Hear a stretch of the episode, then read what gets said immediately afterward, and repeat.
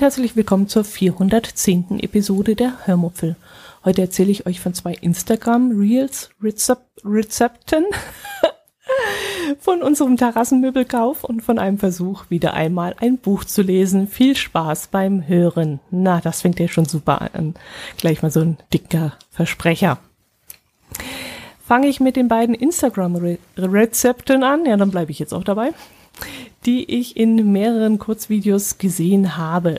Ich weiß ja gar nicht, ob ihr das überhaupt noch alles hören könnt, was ich euch von Instagram Reels erzähle oder ob euch das schon auf die Nerven geht, aber das ist, ich kann es euch versprechen, nur eine Phase von mir und ja, da müsst ihr nur kurzweilig, kurzzeitig durch. Ja, eines dieser Reels-Rezepte fand ich von Anfang an sehr witzig. Darin ging es nämlich um eine Scheibe Toast, aus deren Mitte man ein Quadrat rausschneidet, das man dann erstmal beiseite legt. Und den Rahmen, also den Toastrand, den legt man dann in eine leicht gefettete Pfanne und röstet diesen an. In die leere Mitte dieses Rahmens gibt man, oder dieses Toastrandes gibt man jetzt ein bisschen kleingewürfelte Tomate, etwas Lauch oder Schnittlauch oder, wenn man das möchte, auch gerne etwas gewürfelten Speck oder gekochten Schinken. Dann verquirlt man ein Ei, gibt Gewürze zu dem Ei, also Salz, Pfeffer und vielleicht will man auch noch irgendwas anderes dazu haben und gießt das Ei dann in die Mitte der ausgehöhlten Toastscheibe, die in der Pfanne liegt. Nach einer Weile legt man dann das Innenteil, das man zuvor rausgeschnitten hatte, also diese Toastscheibe, wieder in den Toastrand zurück, was nicht ganz einfach ist, weil darin ja jetzt die Tomaten und Lauchstückchen sowie auch das Ei drin liegen. Und das war bei mir dann der erste Moment, wo das Ganze schon drohte, zu einer kleinen Schweinerei auszuarten, weil das Ei, dieses glibberige Ei nämlich überlaufen wollte. Bei mittlerer Hitze habe ich dann das Ganze so lange gebraten, bis das Rührei gestockt war. Dann musste ich das Ganze wenden und noch einmal zwei Minuten von der anderen Seite braten. Und dabei passierte dann die Sauerei dann doch, die ich eigentlich vermeiden wollte, passierte dann doch. Das Ei war wohl dann doch noch nicht so ganz durchgebraten gewesen und so sabberte das Eiweiß am Rande raus und verschmierte mir dann die ganze Pfanne in diesem Moment. Und da müsste ich beim nächsten Mal, wenn ich das Rezept nochmal mache, mm, besser aufpassen. Diesen kleinen Snack habe ich dann mir übrigens einmal mittags zum Nachtisch gemacht. Ich hatte noch eine Kleinigkeit vom Mittagessen vom Vortag übrig gehabt, war davon aber nicht satt geworden und hatte immer noch Hunger. Und deshalb wollte ich mehr spaßeshalber als ernsthaft dieses Insta-Rezept mal ausprobieren. Dass das Ganze dann so eine Sauerei werden würde, das ahnte ich ja zu dem Zeitpunkt noch nicht. Das war auch so nicht geplant gewesen, aber gut, was soll man machen? Jedenfalls schmeckte mir das Toast ganz okay. Ich hätte vielleicht noch ein bisschen mehr würzen müssen. Ich hatte zwar etwas Meerrettich auf den Innenteilen geschmiert, weil ich Meerrettich mag und auch die Schärfe ganz ähm, nett finde. Aber Salz hatte ich leider vergessen und das schmeckte man dann auch deutlich, denn es war ziemlich fad. Alles in allem würde ich aber sagen, dass ich den Snack durchaus gerne wieder einmal ausprobieren werde. Toast haben wir eigentlich immer im Haus, weil wir morgens Toast frühstücken. Eier auch meistens, sowas ist immer bei uns im Kühlschrank. Also kann man das schon mal wieder machen, denke ich. Vielleicht sogar zum Frühstück, so statt Rührei oder statt Omelette, lieber mal so ein Toast, so ein gefülltes. Das ist mal was anderes. Darf mich halt nicht so dämlich anstellen und das Ganze verunfallen lassen. Das wäre vielleicht ganz gut. Ähm, das zweite Rezept, das fand ich dann auch sehr spannend, weil darin Mie-Nudeln enthalten waren. Und solche Nudeln hatte ich bis dahin noch nie verwendet.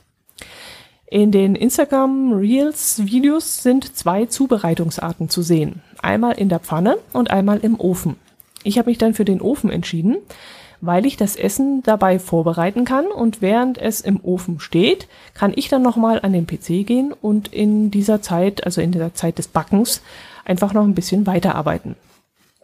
In dem Insta-Video sieht man dann auch, wie jemand die Minudelplatten flach in eine Auflaufform legt, dann kleingeschnittenen Brokkoli und Paprika drüber verteilt, dann eine Soße aus Gemüsebrühe, Kokosmilch und Asiagewürz sowie Sojasauce zubereitet und diese Brühe dann ebenfalls in die Auflaufform schüttet. Das Ganze kommt dann bei, ich glaube, 160 Grad für circa 30 Minuten in den Ofen. Das Problem an diesen Videos ist, dass die Schnitte so kurz sind, dass man sie gefühlt 100.000 Mal anschauen muss, um die Mengenangaben und die Zeiten, die da angegeben werden, richtig ablesen zu können. Dass dieses Gericht bei 350 Fahrenheit gebacken werden muss, sieht man nämlich ungefähr so eine Hundertstel Sekunde lang. Naja, das ist jetzt übertrieben, aber ich schwöre euch, es ist wirklich, also ich muss das Video acht oder neun oder zehn Mal anschauen oder noch mehr bis ich, ich habe auch versucht, an der richtigen Stelle mal äh, anzuhalten, um endlich einmal die Angaben lesen zu können, die da wirklich ratzfatz kurz eingeblendet werden. Es ist wirklich, ich bin schier wahnsinnig geworden. Äh, 350 Fahrenheit, das ist dann glaube ich auch so ungefähr 160 oder 180 Grad, aber das wurde beides eingeblendet, die Information, aber wie gesagt, sehr kurz.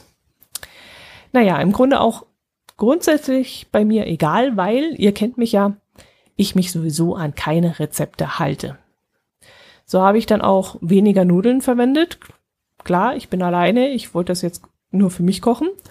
Und ich habe dann aber auch anderes Gemüse verwendet und äh, dafür dann etwas mehr Kokosmilch, aber weniger Gemüsebrühe genommen, was dann vermutlich dazu führte, dass das Gericht wieder nicht so aussah, wie es laut Video aussehen sollte. Logisch.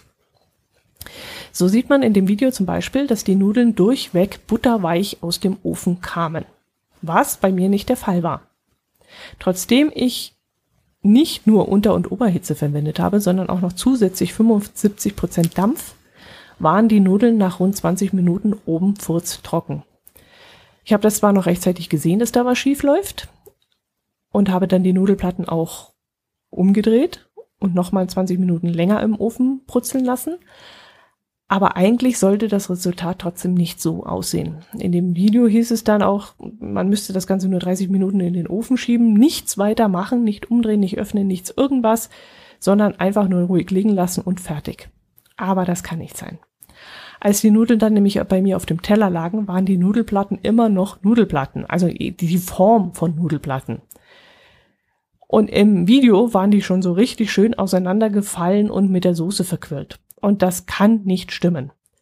Und meine Nudeln waren dann halt auch noch in der Mitte teilweise roh. Aber vielleicht habe ich dann auch zu wenig Flüssigkeit verwendet, kann ja durchaus sein. Ähm, was aber nicht hätte irgendwas ausmachen dürfen, denn ich habe wie gesagt einen Dampfbackofen. Da kann man Dampf zuschießen und dann ist der ganze Garraum ist er voller Dampf. Das ist wie ein, wie als wenn du die Nudeln im Kochtopf hast. Also das dürfte eigentlich nichts gewesen sein. Ja, lange Rede, kurzer Sinn entweder versuche ich das Ganze noch einmal mit mehr Flüssigkeit in der Auflaufform oder ich teste mal die Pfannenversion dieses Gerichts. Da brät man nämlich Karotten, Paprika, Zwiebeln, Knoblauch, Lauch und Brokkoli an, gießt die Soße auf und legt die Nudeln rein. Dann soll man den Deckel drauflegen und fertig. Auch da wird einem Glauben gemacht, dass man da nichts mehr tun muss. Aber da gehe ich schon davon aus, dass man zwischendrin auf jeden Fall mal umrühren muss. Also, dass man sogar dabei stehen bleiben muss am, an der Pfanne, am Kochtopf und da mal umrühren muss.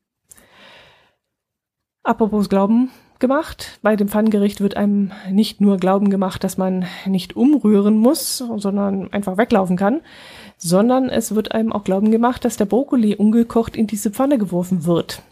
Aber aufgrund der glänzenden Farbe des Brokkolis in diesem Video gehe ich davon aus, dass der Brokkoli in irgendeiner Form vorgekocht wurde. Naja, das nächste Instagram-Video wird vermutlich aber erstmal auf sich warten lassen müssen, denn das wird mit Edamame gemacht werden.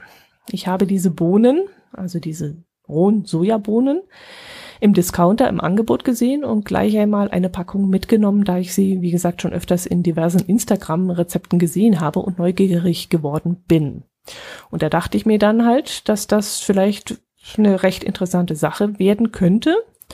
Mm, auf der Verpackung steht dann äh, zwar ein Rezept für ein Bowl, mm, das wäre natürlich auch eine ganz tolle Sache, aber das ist mir ehrlich gesagt vermutlich zu aufwendig. Also Quinoa oder Reis kochen, Salat klein schnippeln, äh, obwohl Quinoa kann man, glaube ich, sogar roh essen, beziehungsweise es müsste reichen, das Zeug ein paar Minuten im heißen Wasser quellen zu lassen. Und während es quält, könnte ich ja parallel dazu die Gurken und die Tomaten klein schneiden, den Feldsalat waschen, die Soße machen. Ja, vielleicht probiere ich das dann doch mal aus. Und die Bohnen sind ja, wie gesagt, auch schon fertig. Die müsste man dann auch nur reinschütten. Vielleicht probiere ich doch mal so ein Bowl aus. Mal sehen. Ja, gut. Erzähle ich denen, die diese Episode abends zum Einschlafen hören, jetzt noch etwas von unseren Terrassenmöbeln, beziehungsweise vom Kauf der Terrassenmöbel, bevor ihr dann tatsächlich eingeschlafen seid und das nicht mehr mitbekommt. Wie ich euch in der letzten Episode angedeutet habe, waren wir vor kurzem nach Lindau gefahren, um dort in einem extra dafür ausgelegten Möbelgeschäft eine Sitzgelegenheit für unsere neue, noch nicht fertiggestellte Terrasse zu kaufen. Wir haben uns letztes Jahr schon einmal danach umgeschaut, aber da die Saison für diese Möbel damals schon vorbei war im Herbst, haben wir nur noch eine recht grobe Übersicht über das bekommen, was es auf dem Markt so gibt. Aber immerhin reichte es bei mir so weit aus, dass uns klar geworden war, dass wir das, was wir haben wollen, nicht leicht bekommen würden. Wir wollten nämlich eine Mischung aus gemütlichem Lummeln können und gleichzeitig aber in angenehmer Sitzhöhe an einem Esstisch aufhalten wollen. Aber damals sahen wir entweder nur das eine, nämlich gemütliche Sofas und Sessel mit Couchtischen in Kniehöhen, oder aufrechte, hohe, nicht sonderlich bequeme Stühle mit Esstischen. Gut, wie gesagt, es war glaube ich, im Herbst oder im Spätsommer. Und die Auswahl war inzwischen begrenzt. Es war schon alles abverkauft worden und neue Ware war nicht in Sicht. Und ich dachte mir schon damals, vielleicht würden wir im Frühjahr mehr Glück haben. Irgendwann im Januar, Mitte, Ende Januar, also vor ein paar Wochen, surfte ich dann abends durchs Netz und staunte da plötzlich nicht schlecht, als ich dort eine riesige Auswahl an genau diesen Möbeln fand, die wir uns so vorgestellt hatten. Also entweder war die Jahreszeit damals im Herbst wirklich nicht das Richtige, oder, und das nehme ich stark an, die Hersteller hatten die Wünsche der Kunden erkannt und dieses Twitter-Ding, dieses Zwischending an Möbeln inzwischen erfunden, nämlich diese berühmte eierlegende Wollmilchsau. Und als ich das sah, ich war so euphorisch, dass ich diese freudige Nachricht dann gleich meinem Herz allerliebsten erzählen musste. Und der meinte dann, dass wir jetzt durchaus bald mal losfahren könnten und uns um die Anschaffung der Möbel kümmern könnten. Denn mittlerweile hatten wir auch von den jeweiligen Lieferanten mitgeteilt bekommen, dass sowohl unsere Pergola als auch unsere damals nicht gelieferten und immer noch fehlenden Steinplatten für die Terrasse angekommen seien und wir sobald der Frost vorbei sei, die Terrasse dann fertigstellen lassen könnten. Gott, Luft holen. Und so sind wir dann am Samstag, an einem Samstag, am letzten Samstag nach Lindau in besagtes Möbelhaus gefahren und haben dieses auf links gedreht. Buchstäblich haben wir es auf links gedreht. Denn wir fanden hier in der einen Ecke einen Zweisitzer. Und in der anderen Ecke stand ein Tisch, der uns gefallen hätte. Und in der nächsten Ecke standen die Stühle, die wir haben wollten. Und alles passte jetzt zwar irgendwie zusammen, aber wir wollten das natürlich noch gegenchecken. Die Höhe, die Breite, das Aussehen. Und so schleppten wir dann die Möbel von einem Eck zum anderen und prüften, ob das eine zum anderen passt und wie man darin sitzt und ob die Höhe passt und was wir überhaupt vorhätten und, und, und, und, und. Und zusammenfassend kann ich dann sagen, wir mussten zwar ein paar kleine Kompromisse eingehen, aber ich denke trotzdem, dass wir das Richtige gefunden haben. Ausschlaggebend waren da ein paar Gedanken, die wir hatten, zum Beispiel die Frage, wie oft sitzen wir dort? Wie oft essen wir dort? Wie oft chillen wir einfach nur dort? Wie oft haben wir vielleicht Gäste? Wie lange sitzen diese Gäste dort? Essen die Gäste dort oder chillen die Gäste dort? Äh, ja, und so haben wir uns dann eine nette Auswahl an Möbeln zusammengestellt, ähm, die im Grunde an alle Gegebenheiten ein wenig heranrücken und diese verbinden. Wir haben zum Beispiel einen Zweisitzer gekauft, in dem man sich schnell und unkompliziert reinnümmeln kann und trotzdem mittags ein Homeoffice-Essen zu sich nehmen kann. Das heißt, Ich schmeiße mittags die Sitzkissen drauf, esse dort und kann dann noch dort eine Weile bequem dort chillen, denn ähm, die Rückenlehne des Zweisitzers, die ist geteilt und beide Teile sind stufenlos kippbar. Das heißt, man kann die Rückenlehne nach hinten kippen, äh, übrigens genauso wie bei den hohen Stühlen, und kann sich dann noch richtig schön entspannen darauf. Da ist dann so ein Druckluftsystem drunter und mit dem kann man dann eben diese Lehnen stufenlos und ähm, ja, äh, ohne irgendwie, wie nennt man das? Also ohne, ja, stufenlos einfach. Also da ist kein Knacken drin, da ist kein, keine Arretierung drin oder so, sondern das geht, das geht richtig entspannt und elegant nach hinten. Und dann kann man da sitzen und noch ein Glas Wein trinken. Okay, im Homeoffice jetzt nicht, aber äh, meinetwegen den Kaffee noch entspannt trinken. Ja, ich freue mich jetzt jedenfalls schon auf die Möbel. Mm, wir hätten sie eigentlich gleich mitnehmen können, beziehungsweise in der Folgewoche sogar kostenlos liefern lassen können. Aber da noch ein paar Sitzpolster gefehlt haben und in unserem Garten sowieso noch eine Weile Schnee liegt, reicht es, wenn wir die Möbel erst im März oder April oder sogar im Mai erst geliefert bekommen. Ja, und vielleicht kann ich dann zukünftig abends auf unserer Terrasse sitzen und dort ein gutes Buch lesen womit ich geschickt zum nächsten Thema übergeleitet habe. Nämlich, ich habe endlich wieder einmal versucht, ein Buch zu lesen. Früher habe ich ja gerne und viel gelesen, aber irgendwann musste ich mich geradezu dazu zwingen und aus diesem Grund hatte ich ja damals auch die Lese-Challenge ins Leben gerufen. Die Älteren erinnern sich, um mich und in diesem Fall dann auch andere wieder zum Lesen zu motivieren. Das ging dann auch eine Weile gut, aber auch das schlief dann irgendwann ein. Und jetzt habe ich seit zwei Jahren, nee, Moment, das müssen mindestens zwei Jahre sein, denn die Pandemie, die dauert ja auch schon so lange an. Und ich bin mir ziemlich sicher, dass ich während der Pandemie kein einziges Buch in die Hand genommen habe. Ach nee, das stimmt so nicht ganz. Ich habe zwar eins in die Hand genommen, ich habe auch reingeschaut, habe dann aber nur drei, vier Seiten gelesen und dann irgendwann gemerkt, dass ich schon zum hundertsten Mal über das gleiche Kapitel drüber lese und überhaupt nichts aufnehmen kann von dem Gelesenen und da habe ich sie wieder weggelegt. So, und das habe ich jetzt vor zwei Wochen auch wieder probiert und diesmal hat es geklappt und zwar mit dem Buch Kanalfeuer. Und da habe ich es tatsächlich geschafft, ein wenig länger dran zu bleiben. Das Buch, das spielt nämlich am Nordostseekanal mm, und rund um Kiel.